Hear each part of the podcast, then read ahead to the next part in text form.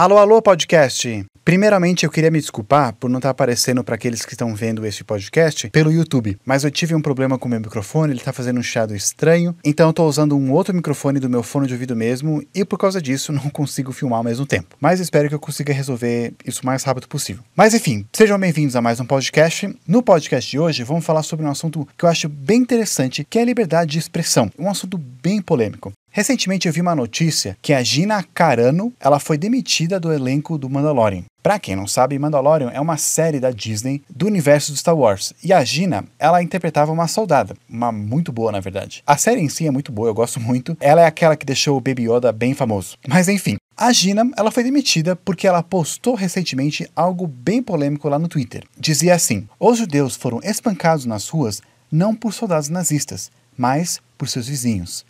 Até por crianças. Como a história é editada, a maioria das pessoas hoje não percebe que, para chegar ao ponto em que os soldados nazistas poderiam facilmente prender milhares de judeus, o governo fez primeiro com que os seus próprios vizinhos os odiassem, simplesmente por serem judeus. Como isso é diferente de odiar alguém por suas opiniões políticas? E aí, nesse post, vinha junto uma foto antiga de uma mulher judia sendo agredida na rua.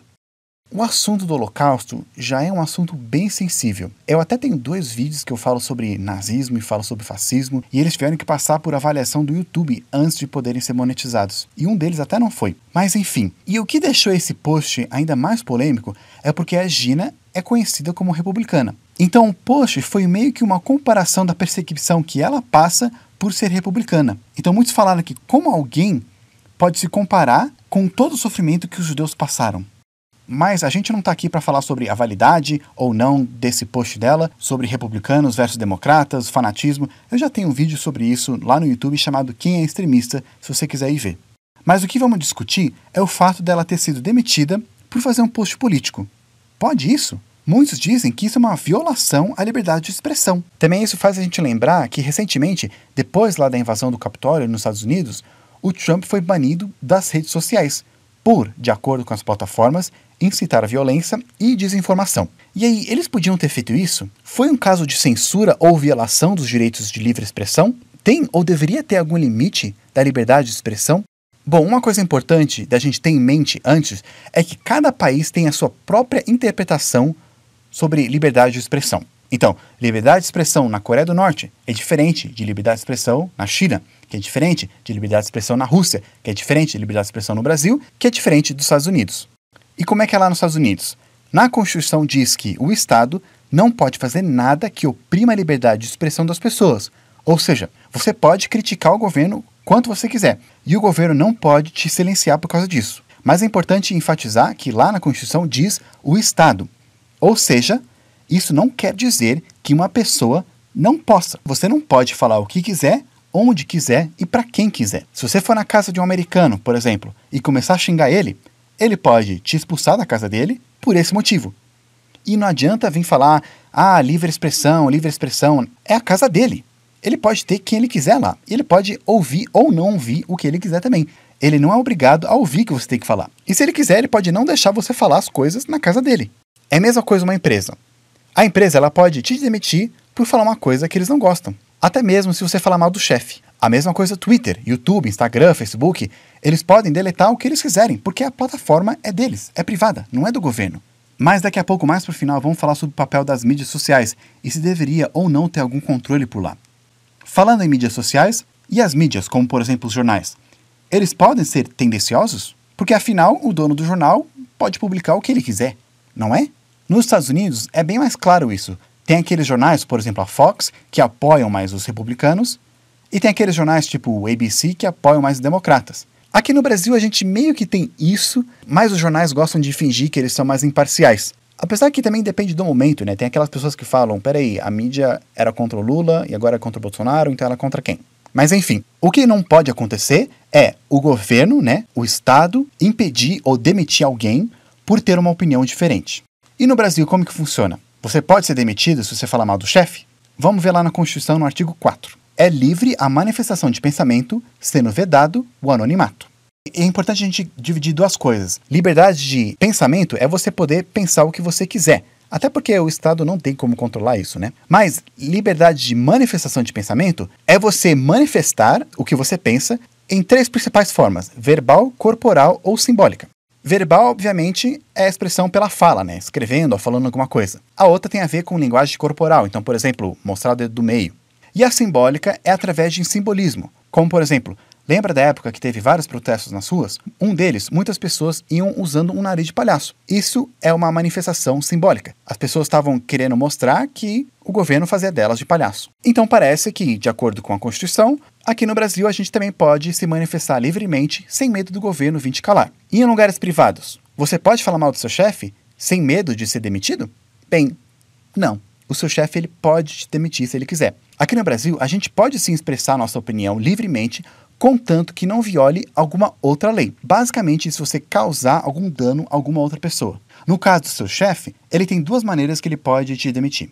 Justa causa e injusta causa. Injusta causa é quando ele te demite por qualquer motivo. Ele não gosta de você, você falou mal dele. De novo, a empresa é dele, ele é o dono, ele pode contratar e demitir quem ele quiser. E aí, de acordo com as leis trabalhistas, dependendo também de quanto tempo você trabalha lá, ele te paga o, o seguro-desemprego, todas aquelas coisas lá. Mas se ele quiser te demitir por justa causa, que aí ele não precisa pagar nada dessas coisas, ele também pode. Porque lá na CLT, nas leis lá do trabalho, no artigo 482, a linha K diz que você pode ser demitido por justa causa se você fez algum ato lesivo à honra ou boa fama da empresa ou dos funcionários. Então, no privado, assim como lá nos Estados Unidos, você não pode falar o que você quiser e a mesma coisa funciona em qualquer lugar privado. Uma pessoa não pode ir na sua casa e falar o que quiser mal de você. E se ela fizer, você pode tirar ela de lá e ela não vai poder te processar por infringir direitos de livre expressão.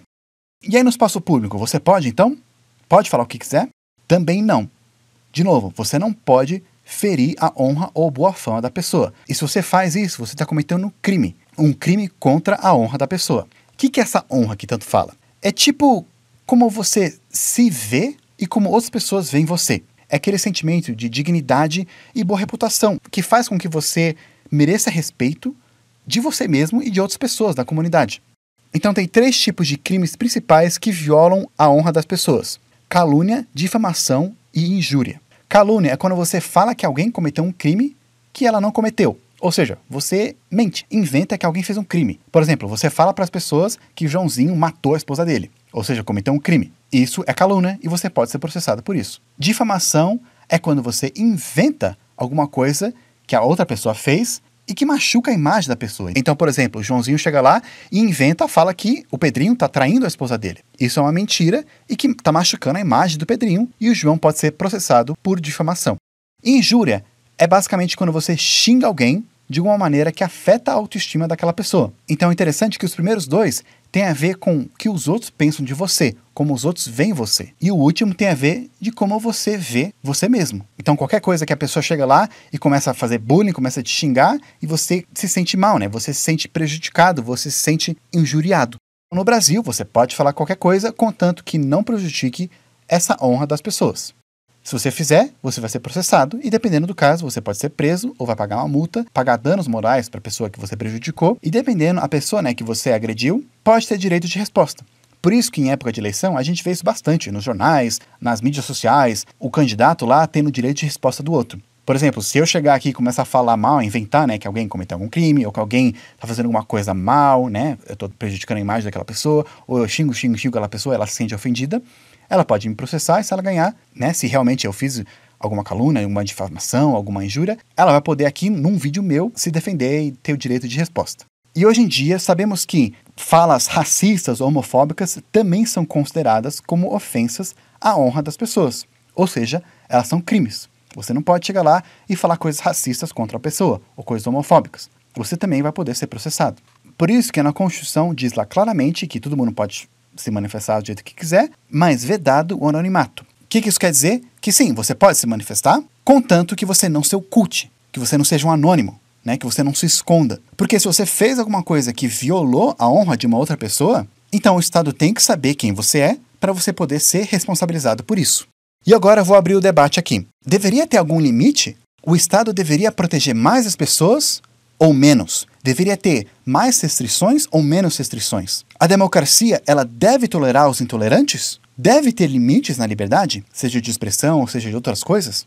De um lado, muitas pessoas argumentam que se tudo fosse livre, aí ninguém seria. Por exemplo, se tudo fosse livre você pudesse fazer o que você quiser, digamos que eu não gosto que você tenha uma maçã. Então toda vez que você tiver uma maçã, eu vou lá e pego. Eu posso fazer o que eu quiser, então eu posso pegar essa maçã e não vou ser penalizado por isso. E aí então você vai ser restringido a ter uma maçã, porque toda vez que você tiver uma maçã, eu vou querer ir lá e pegar. Ah, Davi, mas roubo, assassinato, essas coisas são casos extremos. E sobre liberdade de expressão? Tá bom, digamos que eu não goste que você tenha uma opinião. Então, toda vez que você se manifestar dessa opinião, seja escrevendo ou falando por aí, eu vou lá e fazer bullying contra você. Vou lá falar mal de você, xingar, fazer você passar vergonha, fazer coisas que na próxima vez você não vai querer se expressar com medo de sofrer bullying e retaliação. Ou seja, eu estou restringindo a sua liberdade de se manifestar. Ou seja, mesmo não tendo estado para restringir a liberdade das pessoas, outras pessoas acabam fazendo isso, porque ninguém está impedindo que elas façam, porque tudo é livre. E aí então eles argumentam que deve ter alguns limites, algo que todo mundo, pelo menos a maioria, concorde, como por exemplo roubar, agredir fiscalmente, agredir verbalmente, etc. E aí muitos falam que esse é o papel do Estado, ele que deve então criar leis para proteger as pessoas. No caso de liberdade de expressão, cria leis que protegem a sua honra. E você pode ficar tranquilo que ninguém vai vir aí te prejudicar por pensar de alguma maneira. Se ele fizer, ele está quebrando a lei e aí o Estado vai lá e pune essa pessoa. Então o argumento é que para ser livre, a gente tem que abrir mão de algumas liberdades. Por exemplo, eu não posso sair por aí matando alguém, ou roubando, ou xingando a pessoa. Já outras pessoas falam que isso pode ser muito perigoso, porque a gente está basicamente dando poder para o Estado definir as nossas liberdades e definir o que, que é certo e o que, que é errado. E onde é que está a linha do que pode ser considerado certo e o que pode ser considerado errado na visão do Estado.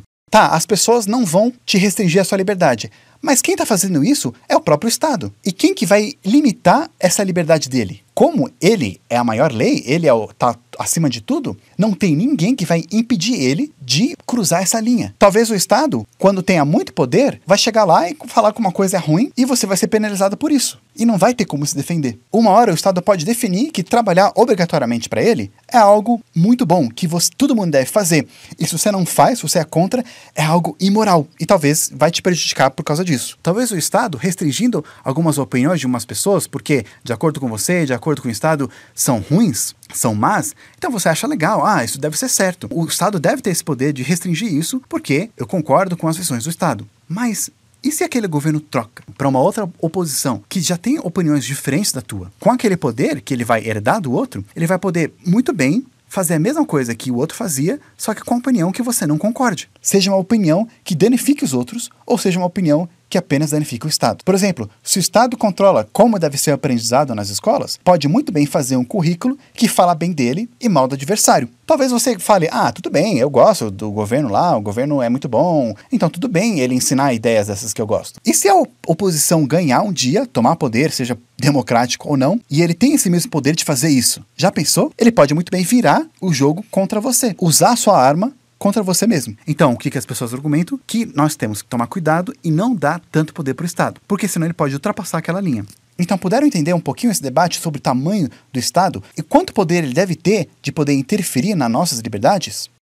E o que é censura? Bem, censura é um assunto bem quente aqui no Brasil, principalmente porque nós tivemos muitas ditaduras aqui. Na época do Getúlio Vargas, na verdade não tinha na lei algo que garantisse a liberdade de expressão como nós temos hoje em dia. E aí, durante o regime militar, tinha garantias de liberdade de expressão, contanto que fosse nada contra o governo.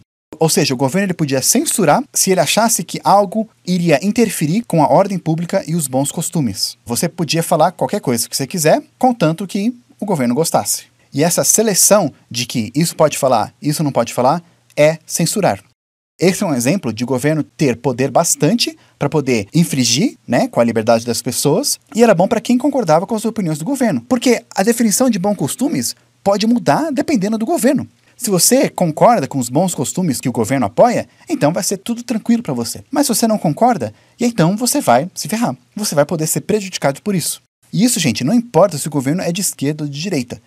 E agora, para a gente separar o que é censura e o que é liberdade de expressão, liberdade de expressão é quando a gente pode se manifestar de qualquer maneira, contanto que a gente não prejudique a honra de alguém. Quando você é punido por agredir verbalmente alguém, isso não é censura. Isso é infringindo o direito da outra pessoa viver honrosamente. Enquanto censura é quando o Estado ele impede de você falar uma opinião porque ele prioriza uma outra. Ele seleciona o que pode ser falado ou não, o que pode ser publicado ou não. E normalmente é relacionado a ele, né? Você não pode falar mal do governo. É bem parecido os dois, mas tem uma diferença pequena. E agora, as redes sociais, elas devem banir ou deletar posts que elas não concordem? Bem, aí a gente pode voltar com aquele argumento que as redes sociais são empresas privadas e eles podem colocar o que eles quiserem lá. Todo mundo, todos nós, quando a gente faz uma conta, a gente assina os termos lá e quando a gente viola esses termos, eles podem nos banir ou nos punir de alguma maneira. Só que aí muitos falam que hoje em dia as mídias sociais têm um poder muito maior. Não é só uma empresa do Joãozinho lá que falou mal do chefe dele. Lembra da Primavera Árabe? Foi quando vários países lá do Oriente Médio eles se revoltaram e foram contra os governos totalitários, pedindo mais democracia. O movimento ele ganhou muita força e isso causou muito conflito na região, alguns países mais que outros. E foi uma das coisas que começou aquela guerra da Síria, que causou uma grande crise humanitária, com vários conflitos lá, conflitos de vários refugiados fugindo de lá, conflitos do Estado Islâmico surgindo surgindo e, e fazendo muitas coisas ruins. Enfim, toda essa primavera árabe começou e ganhou mais força por causa das mídias sociais. Não é à toa que a China ela super controla e proíbe vários sites lá. Todo esse negócio de internet é uma coisa bem recente e os governos ainda não tiveram tempo suficiente para se adaptar, até para saber os efeitos dela, nem mesmo nos Estados Unidos. Então é um debate muito recente e ainda está se decidindo o que, que deve ser feito ou não. Mas já é um assunto já para um outro vídeo ou um outro podcast. Então, gente, o que você acha? Deve ter restrições às liberdades para garantir mais liberdade a todo mundo? Ou a gente deve tomar cuidado com isso? Por enquanto eu vou ficar por aqui e nos vemos na próxima.